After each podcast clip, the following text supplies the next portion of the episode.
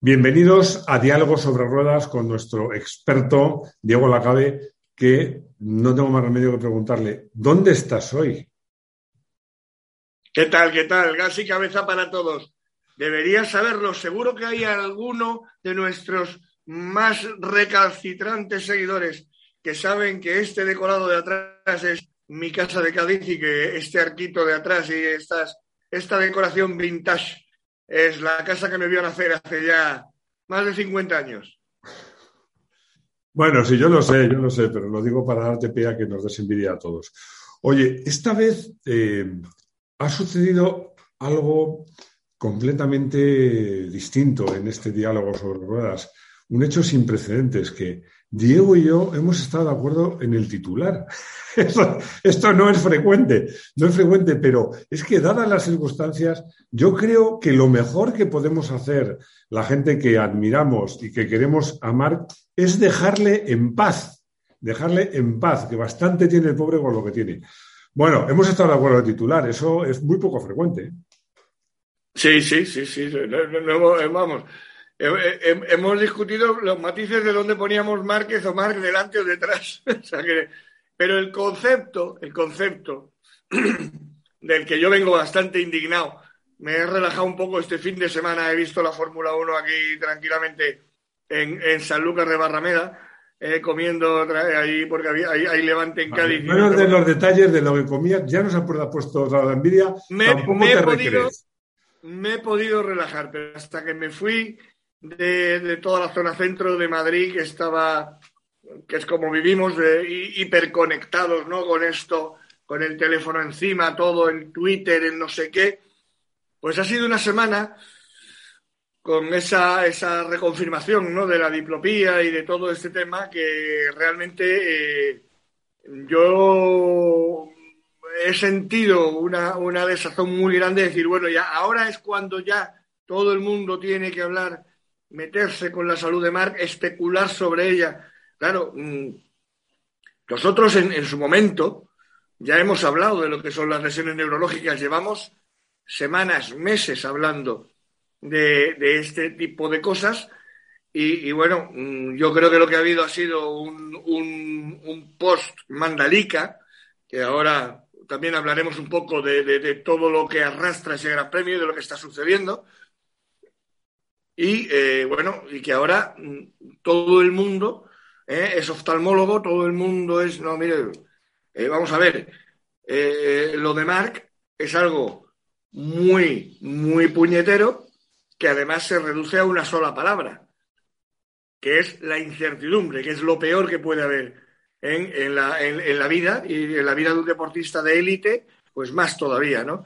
Como información para rematar, eh, esta, primera, esta primera chapa que te doy, te comento que a lo largo de la jornada de hoy, lunes, eh, está, eh, está, pasando o va a pasar revisión Mar Márquez con su oftalmólogo de cabecera, con el, con el especialista que le trata desde hace más de 11 años. Y qué bueno que está esperando también todo esto Onda para anunciar que va o, Estefan Bradal a Termas de Riondo este próximo fin de semana como mm, piloto sustituto. Bueno, yo, eh, mi opinión es, Marc ha demostrado ser, para mí, uno de los mejores pilotos de todos los tiempos y un tío que tiene la cabeza muy, muy bien amueblada. Y él, mejor que nadie, con, con, los consejos de la gente que le quiere y que tiene cerca, y por supuesto de su médico, pues tendrá que tomar las decisiones que tenga que tomar, desde reincorporarse a este mundial, como si decide abandonarlo, retirarse y dedicarse a vivir la vida, que es un tío joven y, con mucho tiempo por delante. Yo creo que en este caso lo que más podemos, la forma que podemos todos de ayudar a Marc es dejarle en paz. Así que, aunque es Exacto. el, eh, eh, titular, yo te diría, vamos a dejar a Marc, le aparcamos, será él el que a través de sus medios, sus redes sociales, nos irá contando cómo van las cosas. Y nos vamos a centrar en otros temas, aunque hemos titulado Dejemos a Marc en paz. Vamos a aplicarnos nosotros esa norma. Pero yo te quería comentar una cosa. Este circuito de Mandalika. Eh, bueno, ya te conté antes de empezar lo que me ha pasado a mí este fin de semana, ¿no? sí, cuéntalo, cuéntalo en... Pero tú, a, ti en el Jarama, bueno, a ver, donde te ha pasado esto que vas a contar ahora, eh, hubo un piloto de Fórmula 1, no me acuerdo ahora el nombre, que, es, que lo sacaron ardiendo de su coche. Eh, Andrés el, mítico Andrés Más, el, padre, el que tiene la avenida Andrés Más en el paddock de, del Jarama. Yo, aunque ya no corro en moto, pero sigo corriendo en coche, pues en la bajada Bugatti, pues un, no voy a calificarle, porque además no, fue, fue una auténtica barbaridad lo que me hizo, me dio un golpe por detrás y me volcó. Y la verdad, esto lo cuento eh, eh, bueno, voy a decir el equipo que, con el que corría, que es Transferencia 24, que se han portado fantásticamente bien como mis compañeros, pero me dio mucho que pensar, fíjate, porque hace como 10 años, en este caso me equivoqué yo, cuando me peleaba por subirme al podio del Campeonato de España de Enduro, y claro, la moto no se hizo nada, pero yo me rompí la rodilla. Es que se nos olvida, yo vuelvo a reivindicar que tenemos que cuidar a los pilotos. A mí ese circuito de Mandalika, se llama así, me parece, Muchos sí, Es que yo creo se nos olvida la fragilidad de nuestros pilotos de motos. No se pueden hacer experimentos con los pilotos de motos. Yo estoy un poco indignado con eso. Creo que no se tendría que haber corrido ahí y en esas condiciones. Yo no sé, creo que algún piloto también se ha quejado, pero tú que estás más informado a lo mejor nos puedes contar más. Bueno, ha habido, ha habido resaca, ha habido resaca post Gran Premio de Indonesia. Eh, se ha conocido el, eh, eh, lo primero, en la, línea de lo que estás diciendo, yo te voy dando pildoritas y tú mm, te vas indignando, te vas a, tranquilamente, te vas a autoindignando libremente. Pero yo quería que me dieras una terapia, no que me indignases más. No, lo primero que se ha conocido, porque además ha trascendido por parte de los propios pilotos que lo han contado a, a, profesionales del paddock, ¿no? a los que viajan con, a la prensa que viaja con los pilotos, y, es que en la, en la llegada, la llegada eh, hay, una, hay una reunión, siempre, yo es que soy muy pesado, pero por eso digo que un gran premio dura 100 años, fíjate, cuando tú llegas el martes, miércoles, ¿verdad?, a un sitio nuevo, eh, llega toda la caravana, lo que llaman la familia del Pado, ¿no? En ese momento, eh, Carmelo Peleta reúne a los pilotos de MotoGP y les dice, mirad, hay dificultades, Luego vamos a hablar del tema de Michelin. Ahí se empieza a hablar de cuál es el tema de Michelin, lo de traer una carcasa que no se ha probado, porque de los test eh, que se habían hecho, eh, eh, Michelin llegó a la conclusión de que los neumáticos podían estallar. Cuidado, ha pasado, ya ha pasado, ha pasado en la historia reciente con Bridgestone y también con Michelin. Y con Dunlop, porque esto es otro tema que tiene también Dunlop para Moto 2 y Moto 3 Luego, luego nos vamos a las marcas de neumáticos.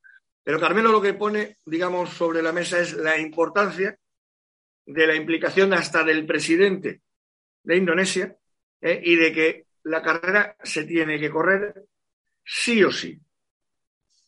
Entonces, esto ya es una primera reunión fuera de, protocolo, porque la reunión de seguridad es todos los viernes, en todos los circuitos, pero precisamente para que el viernes Carmelo no se encontrase con un plante de pilotos, sino simplemente con una serie de pilotos enfadados diciendo, joder, qué razón tenías. Pues él se adelanta y dice, chicos, eh, de verdad, aquí hay que correr sí o sí. Y eh, bueno, pues este es el primer capítulo. Bueno, yo te digo una cosa, eh, sigo reivindicando que las carreras de motos no deben ser los gladiadores, no deben serlo. Yo, mira, yo, perdonar, me vais a perdonar muchos seguidores que vuelva a hablar de coches.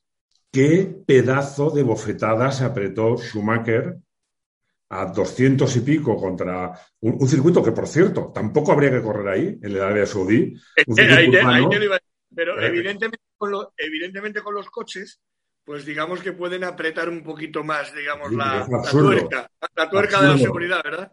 Pretender hacer un circuito urbano que sea rapidísimo. O sea, eh, vamos a ver, o, a Sote, o como dice, a Rolex o a Seta. O sea, si lo quieres urbano, lo haces lento, como Mónaco. Y si lo quieres rápido, lo haces un circuito permanente. Pero bueno, no, vamos a hablar de Fórmula 1. Este fin de semana han caído hasta misiles, o sea que, quiero decir, que a tu primer ataque, o sea, es lo menos que ha podido pasar. Pero Mick Schumacher se apretó un bofetón que llegó a tener una deceleración de 28G, eso lo dijeron, me parece una bestialidad. Y el tío salía andando de su coche. Entonces, yo como motorista, como motero y como admirador y seguidor de los grandes premios, no pueden ser peleas de gladiadores. Tú no puedes decir a unos pilotos, chicos, es que el presidente, lo siento, porque sabes que suelo defender a Carmelo, pero no puedes decir, chicos, es que el presidente del país pues dice que hay que correr y aquí tenemos que correr con un circuito que no da la talla, con un, asfalto que se queda pegado a los neumáticos, con unos canales de evacuación que están obturados, con una carcasa que no ha aprobado, pero bueno, ¿esto qué es? Ahí viene la segunda parte, Máximo, porque aquí lo que ha sucedido es que evidentemente el interés del Mundial por eh, conquistar, digamos, un sitio que ya había estado en, el calendario de MotoGP, eh, en concreto al sur de Yakarta, un circuito que se llama circuito Sentul, que es como el Jarama para Madrid, es decir, al lado de un aeropuerto internacional, entre otras cosas. En vez de reformar, digamos, Sentul, que a lo mejor ya ni existe, o hacer un circuito más o menos en un sitio más o menos logísticamente razonable dentro de las más de 15.000 islas que tiene Indonesia. Entonces, te, vas, a una eh, que quieres desarrollar, Lombok en este caso, eh, a mil kilómetros de distancia y que la quieres desarrollar mm, como nuevo polo de atracción turístico. Claro, Diego, pero perdona que te interrumpa. Que hagan un, perdona, perdona, que hagan un Disneylandia. Que no lleven unos pilotos a rodar en moto a 300 por hora. No, es que en Disney son más listos y no van. Claro, no puede ser, Haz un parque temático de Ferrari, yo qué sé, echa la imaginación, pero no puede espérate que quieren traer la Fórmula 1 a ese circuito. La Fórmula 1, eh, eh, eh, con ese tipo de asfalto ya, bueno, no sé qué tendrán que arreglar, pero claro, en la frenada esa, que la escapatoria da al mar, yo me imagino que en una frenada Fórmula 1 puede llevarse el coche y el asfalto hasta el agua, vamos. pero bueno, lo que quiero decir es que, por ejemplo, y, además es que, mira, el ejemplo lo tenemos, digamos, en vivo y en directo. Este año, si por fin se puede, si por fin pasa sus últimas homologaciones, que lleva años y que han estado además mirándolo con lupa, ¿eh? iremos a Finlandia, a un circuito nuevo en Finlandia, Kimi Ring. Ese circuito, como te digo, eh, bueno, ha pasado unos filtros de homologación bestiales, que son los que la propia FIM, Tondorna, diseñó en su momento. ¿Qué es lo que le está pintando la cara a MotoGP como evento esto de Indonesia? Que se ve a todas luces que eh, esta vara de medir, eh, eh, que así pues se ha plegado todo lo que se ha podido para que encaje en el caso del circuito de Indonesia. A eso le juntamos, cuidado, que no quiero ser que parecer los políticos, que enseguida están los políticos tirando de que si Ucrania o que si la pandemia, ¿no? Eh, buscando excusas, pero sí que es verdad que todo el, todo el tema de la pandemia eh, ha afectado mucho, por ejemplo, al tema de hacer los test preparativos que en cualquier otro circuito histórico que ahora, que ahora tenemos, por ejemplo, el que vamos, Termas, en Termas, que también tuvo sus problemas de inicio, ¿eh? Se estuvo probando durante dos años antes, ¿eh? con pilotos privados. Por ejemplo, este viernes al llegar a, Cádiz, eh, me paré a cenar en la venta Esteban, que es la venta en Jerez, que está al lado del circuito de Jerez, no la cueva, sino camino de... Y estaba ahí Dani Pedrosa. Estaba Dani Pedrosa porque justo había un, un test privado de KTM y de Honda. Estaba Estefan Bradal también, que estaba Estefan Bradal diciendo ya, bueno, yo asumo que voy a ir a Argentina, claro que estoy preparado y encantado de estar aquí dos días rodando. Quiero decir, los circuitos que logísticamente están preparados sirven para probar y por lo tanto, cuando ya verás como en el Gran Premio de España, en Jerez, no habrá ningún problema con neumáticos, no habrá ningún problema con el asfalto. ¿Qué pasa con este sitio? Que lo que ha dado la cara eh, es esto. Y luego está la parte de Michelin. Ahí vamos a dar una información. Fíjate, lo que vamos a dar es una cosa, un tema yo no lo quiero llamar exclusiva porque es una cuestión de, sentido común que ya se había dado en el pasado. Hay algo muy divertido de, que es de la época de Bridgestone. Es una decisión que tomó Bridgestone entonces. ¿eh? Era, era monogoma también eh, el Mundial y era eh, Bridgestone los últimos años, pero en este caso el primero de Mar Márquez, primer año de Mar Márquez de MotoGP, y año que ganó de su debut. Estamos hablando de que hace casi 10 años, 10 años será el año que viene, eh, y de 2013. Ahí llega la carrera de Australia y Bridgestone se encuentra con el mismo problema que Michelin en Lombok, en Mandalika en este último, en este último Gran Premio. Es decir, con este asfalto los neumáticos no aguantan toda la carrera. Por lo tanto, ¿eh? como Bridgestone no tiene la capacidad de producción de Michelin, Bridgestone hizo una solución que para mí es mucho mejor, que es, no pasa nada. A mitad de carrera hay que parar en boxes y cambiar de moto, con neumáticos frescos. Entonces, hay una anécdota además de aquello y es que el equipo de Mar Márquez se equivocó contando vueltas y entró una vuelta más tarde y le sacaron bandera negra a Marc. Eso fue un cero que le llevó a jugarse el Mundial hasta la última carrera de Valencia. ¿Por qué te cuento esto? ¿Por qué te cuento esto? Porque en el Gran Premio de Indonesia, del que estamos arrastrando, lo que estamos arrastrando, se podía haber tomado esa decisión. ¿Eh? A ver, luego además se acortó la carrera, de 27 vueltas la acortaron a 20. Porque ya no sabían cómo improvisar, fue una improvisación continua. Mira, yo lo que, lo que digo es que. Ahí es donde está el tema. Las carreras no pueden ser, o sea, las caídas tienen que ser consecuencia del espectáculo, no, no tienen que ser el espectáculo y que hay que tomarse en serio a los pilotos. Mira, eh, voy a hablar, voy a responder a un comentario de uno de nuestros seguidores, cuando en el, eh, en el último vídeo yo comentaba que, un campeonato de 21 carreras me parece un disparate para los pilotos y él me decía, oye, mira, pues que curren, que yo me levanto todos los días a las 7 de la mañana y curro y tal y cual. Vale, no, tienes razón, pero yo le hago una reflexión. No sé qué trabaja, pero es que estos tíos, que encima son gente joven, se juegan el tipo se juega el tipo. O sea, es que si tú llegas cansado a la oficina y haces mal un informe, tiene la consecuencia que tiene. Pero si vas un camión de 48 toneladas, no puedes conducir estás en, malas, en malas condiciones. Y si llevas una moto de MotoGP, no puedes conducir estás en malas condiciones tú, o la pista, o los neumáticos, o todo junto. A mí me parece que los experimentos se hacen con gaseosa. No lo haces con las motos más potentes del mundo y con, y con los pilotos de MotoGP. Con eso no se hacen experimentos. Fíjate, fíjate la suerte que tiene, digamos, MotoGP y el organizador en este caso, que el foco ahora mismo está en toda la segunda parte que te he contado de Michelin.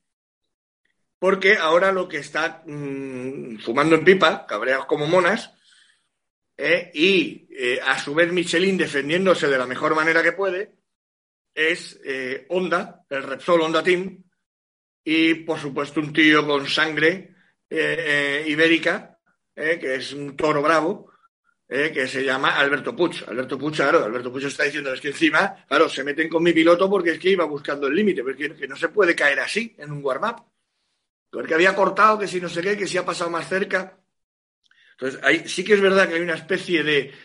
que eso es lo que ha inspirado este titular también, de dejar un poco en paz a Marc, porque mm, al final de toda una semana, digamos, eh, masticando, masticando, masticando todo el post Gran Premio de Indonesia y sobre todo todas las consecuencias gravísimas de esta caída del warm-up de Mar Márquez, pues ha habido una especie de halo de, bueno, es que la culpa ha sido de Marc, porque no se puede caer uno cuatro veces en un Gran Premio, eh, porque no puede uno eh, ser quien es, a fin de cuentas. No, no, es que yo creo que un campeonato en el que por cuestiones técnicas, técnicas, ¿eh? de, en este caso de electrónica con neumático, haya la posibilidad a estas alturas de que ese campeonato pierda a su punta de lanza, porque nos enfrentamos ante un año otra vez aburrido que ganará uno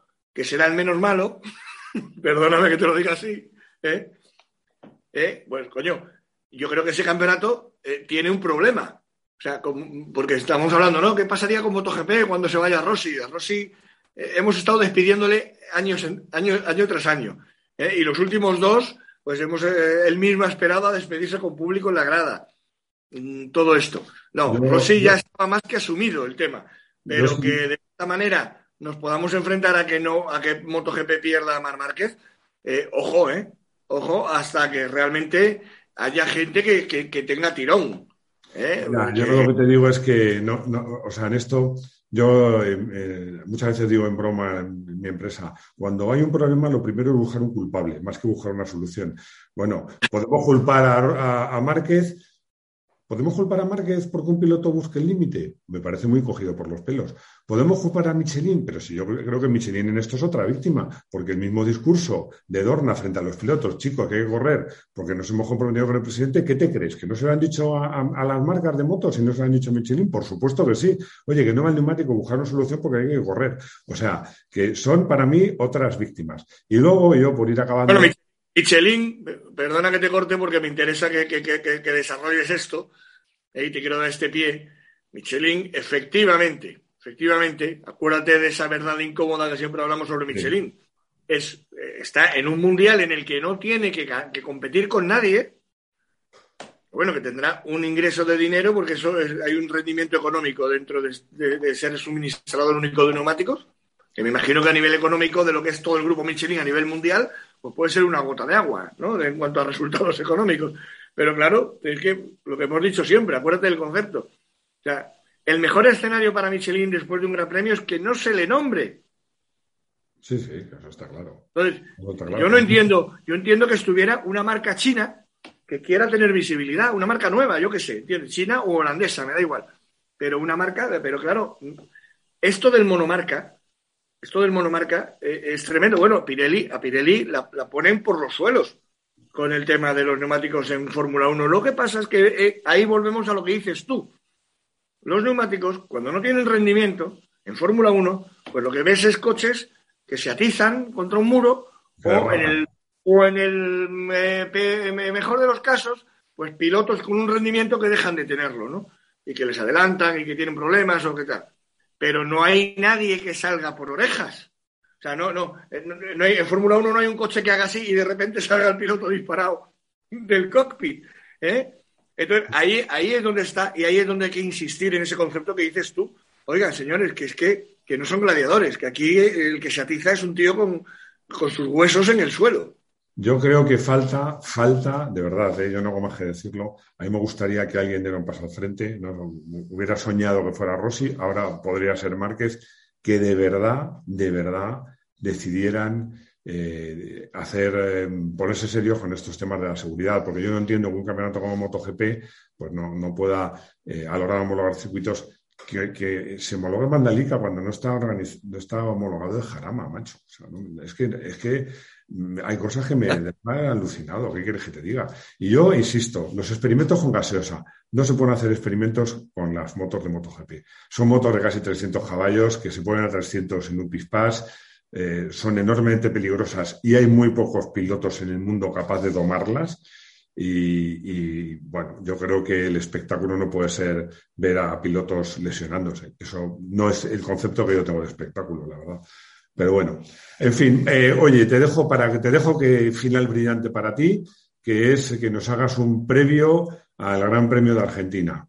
A ver, que nos cuentas en un Premio de Argentina, eh, insistimos, a no ser que haya una auténtica alegría, que ya la, celebraremos en nuestras redes sociales de Moto 1 Pro, eh, y ojalá que se quedara este vídeo completamente desfasado, ¿no? De que de repente eh, pues mm, haya un milagro y pueda viajar Mark, ¿no? Pueda estar Mark. Eh, puede suceder, es que las lesiones neurológicas son así, van y vienen, depende a lo mejor de cómo hayas descansado, depende de, pero bueno, mm, eh, claro, yo, yo lo tengo, yo en, lo que siempre explico, porque lo hago pues, un poco por ser ilustrativo, divulgador, o sea, en el zumbido bilateral sonoro que tengo yo de oídos, depende mucho. Yo, por ejemplo, si subo a un puerto de montaña, se me multiplica por dos. ¿eh? Si, si, por ejemplo, me pongo a conducir, a pilotar, ¿eh? en una prueba de producto en el Jarama también, en un circuito, en Jerez, evidentemente, enseguida, en cuanto estoy a nivel del mar, en cuanto estoy tranquilo, en paz, muy descansado, me olvido de que existe, prácticamente no lo oigo. Entonces, esto pasa también con el tema de la vista, ¿no? Por lo tanto, mm, bueno, eh, termas. Termas nos encontramos con un la tercera prueba de, un gran premio, que lo que, lo que más me, me interesa a mí es que la gente tenga en la cabeza que vienen dos seguidas, Termas y Austin. Y luego ya pasan 15 días y empieza ya el ciclo europeo, que es donde realmente se asientan los equipos y que empieza en Portimao, no en Jerez, este año en Portimao. Después ya 1 de mayo Jerez. ¿Por qué te cuento todo esto? Porque en Termas es una moneda al aire otra vez. Es decir, ¿quién puede ganar en Termas? Pues por lo menos, por lo menos nos sale una lista de seis pilotos. Y a lo mejor sale uno de, los que no, de seis que no hemos dicho. así es como nos enfrentamos a Termas, ¿no? Y desde el punto de vista, por terminar, de los espectadores, pues un gran premio muy cómodo con horario de tarde para, para no tener que ver el fútbol si no nos gusta. O sea, el domingo por la tarde eh, empieza a las 5 Moto 3 y luego así hasta las 8 de la tarde MotoGP, con lo cual el domingo para estar absolutamente una tarde dominguera, dominguera total, pero en este caso de MotoGP. Bueno, pues es mi caso que ya sabes. ojo, en España, en España, los argentinos lo tienen, nuestros queridos hermanos argentinos, que es su gran premio de casa, ¿eh? y que también son víctimas. Ojo, ellos tienen una historia muy similar. Termas de Río Hondo se hizo ahí para promocionar también eh, toda una zona, pero que era de balnearios y tal.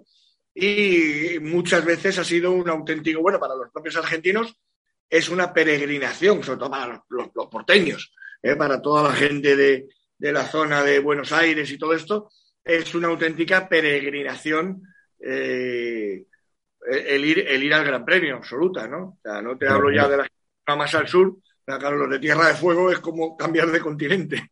Bueno, pero es un gran premio que siempre tiene un ambiente. Es lo que dice, lo que los gringos dicen un big, big country. Pero siempre tiene un ambiente fantástico y mágico. No, no, no, Argentina, Argentina, yo lo llama, yo lo llama, lo, lo, llamé en su momento, en la época del año 15, famosa, eh, que tanto hemos glosado, eh, el Jerez, el Jerez del siglo XXI. Eh, y, y, eso es lo que va buscando también Dorna, el Jerez de los años 90, el Jerez que, que era tremendo aquí. Y es lo que va buscando también Dorna en Indonesia, por ejemplo hay otra cifra que no se ha dado, ¿eh? y es la de accidentes y la de víctimas de carretera a lo largo del Gran Premio. Tú acuérdate que en España, en los años finales de los 90, principios de los 2000, un Gran Premio de España se saldaba con 35 muertos ¿eh? de motoristas en, vía pública. 35 muertos solo cada fin de semana. ¿eh? Entonces, me estoy refiriendo a la provincia de Cádiz. ¿eh? eran las épocas de 5.000 muertos al año, no sé qué barbaridad teníamos de cifras, ¿no? Eh, a nivel general en España. Pues eso, esto es un poco también lo que se va buscando. Y en Termas sí es verdad que se consiguió. Y vamos a ver qué tal el regreso, porque estamos hablando de que no hay MotoGP desde el año 19. O sea que realmente, eh, pues fíjate, el último podio de Termas, estamos hablando de Mar Márquez, Valentino Rossi y Andrea Dovizioso. Bueno, pero yo, hablando de, la opinión de la gente, no podemos dejar de hablar de nuestro patrocinador, de Comovi, porque ha habido mucha gente que dice, bueno, claro, tú dices eso, tú tal. Bueno, yo os invito a que entréis en Trusted, donde se habla, todos los, los usuarios de, de, Comovi cuentan sus experiencias y la verdad es que eh, hay unanimidad. Todo el que lo tiene está encantado con los servicios que presta y además con, con la ventaja que tiene que se va actualizando yo soy un usuario convencido y, bueno, yo creo que, insisto, si hay gente que dice, claro, ¿qué vais a decir a vosotros que os pagan? Pero bueno, mirad lo que dice la gente que lo compra, que esa no solo no le pagan, sino que paga por tenerlo y aún así hablan maravillas. Y bueno, yo creo que esto es un broche perfecto para despedir este programa de diálogos. Y bueno, pues eh, nos vemos dentro de una semana y volveremos a hablar de carreras y ojalá, como tú dices, pues este, este vídeo, este vídeo podcast, pues no haya tenido sentido porque esté Márquez allí, aunque desde luego no parece lo más probable. Bueno, seguiremos contando cosas razonables sobre la vida, sobre la vida de Marc y, bueno, y el lunes que viene tocará, tocará hablar de, tocará hablar de carreras. ¿eh? Moto 3, Moto 2 y Moto GP, por supuesto. Bueno, pues Diego, muchísimas gracias por, estar aquí con nosotros y contarnos tantas cosas. Y pues nada, lo dicho. Eh, disfruta de tu estancia en Cádiz y nos vemos una semanita. Chao. Un abrazo, gas y cabeza para todos.